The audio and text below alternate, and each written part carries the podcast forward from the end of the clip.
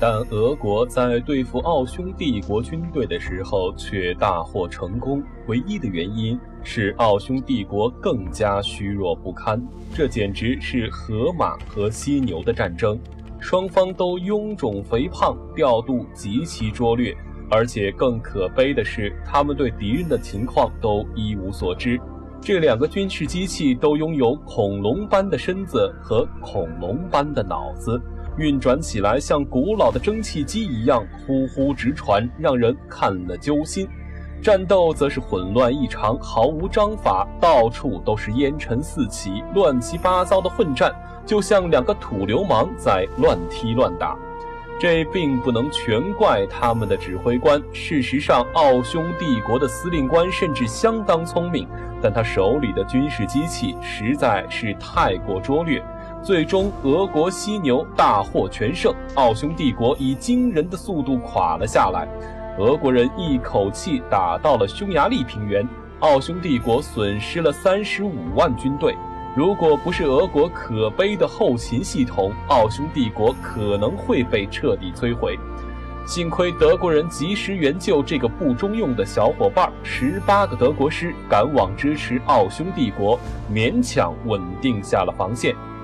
此后的东线形势大体固化了下来，德国人总能击败俄国人，而俄国人几乎也总能击败奥匈帝国。战线缓慢地向俄国腹地推进，但是德国并不希望大规模地入侵俄国。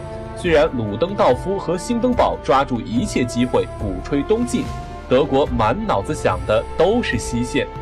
在东线，他们知道了俄国压路机的真相后，就满足于维持战线，让俄国人疲于奔命，缓慢的自我崩溃。但即便是这种三心二意、时紧时松的压力，俄国人也难以支持。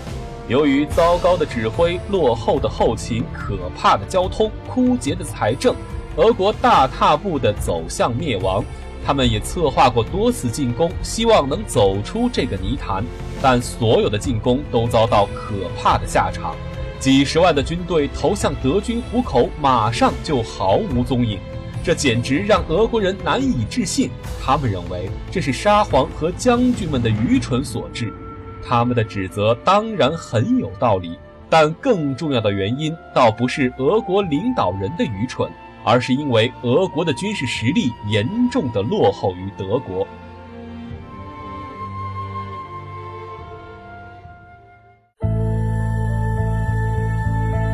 俄国摆脱困境的办法就是攻击奥匈帝国，这也是他品尝胜利滋味的唯一途径。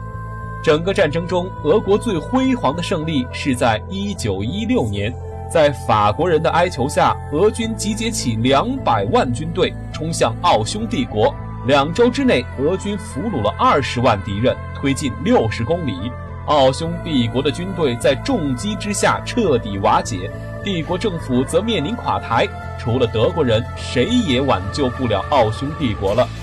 此时，在西线，法尔登战役正在高潮，德国总参谋长法金汉简直被气疯了。他一边咒骂奥地利人，一边勉强拼凑军队去支援这个可恨的盟友。这就是俄国的贡献。他虽然根本不可能击败德国，但却可以牵制德国相当数量的兵力。但是俄国付出的代价何其惨重！一九一七年之前，俄国就已经死伤三百六十万人，被俘二百一十万人。如此大的牺牲换来的是一次又一次的惨败，和德国交手几乎从来没有胜利过。俄国人的意志已经被摧毁，这个欧洲压路机几乎沦落成了呼呼喘气的钢铁废物。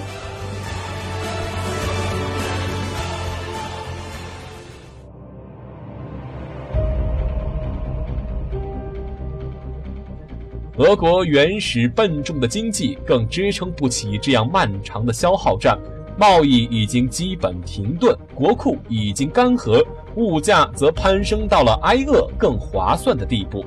俄国征召第二类新兵及家庭中养家糊口的唯一男性，又是民怨到了沸腾的顶点。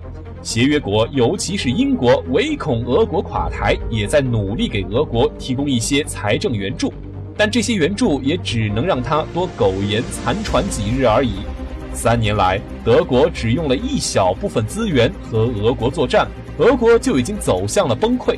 唯一能让俄国沙皇感到安慰的是，奥匈帝国也在和他一起崩溃。奥匈帝国的军事成就比俄国更加可怜，它是一个由多个民族混乱拼凑起来的帝国。开战时的动员令不得不用十五种语言下达，据说只有神圣的皇帝本人才会这么多语言。许多列兵却没有这个福气，他们甚至听不懂自己的排长在说些什么。民族主义把法国、英国、德国变成了嗜血的巨兽，却把奥匈帝国变成了一个泥足巨人。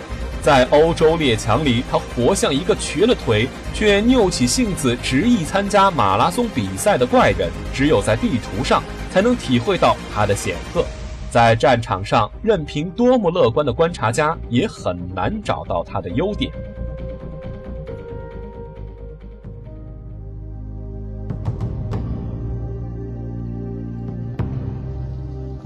他表现出的拙劣简直难以形容。这个蛮横帝国向塞尔维亚递交最后通牒的时候，显得神气活现，但真到交手的时候，却收拾不了这个五百万人口的小国。一开战，帝国军队就被打得丢盔卸甲。帝国为了洗刷耻辱，勉强拼凑出占压倒性优势的兵力，猛攻塞尔维亚。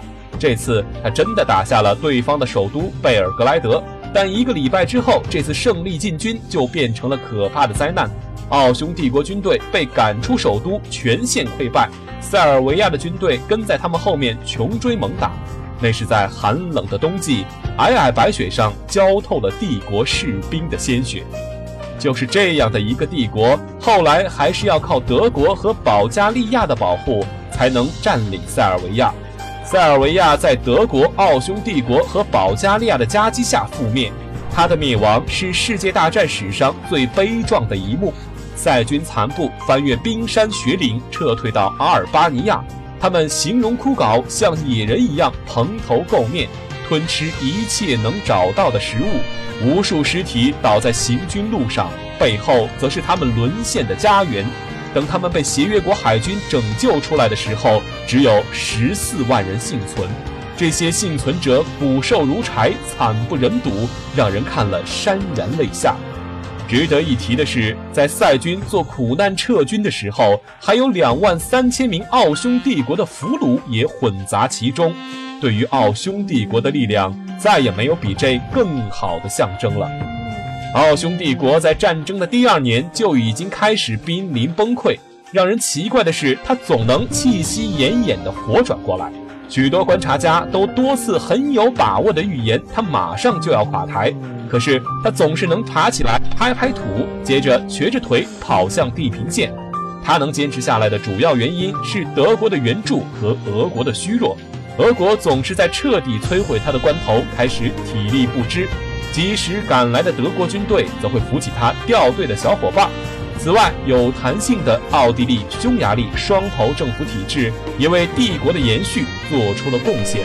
整个东线的格局就是这个样子：几个陷在泥潭里的敌手胡乱地撕扯着对方，在泥潭中越陷越深。决定胜负的关键不是拳脚，而是逐渐涌入耳鼻的泥浆。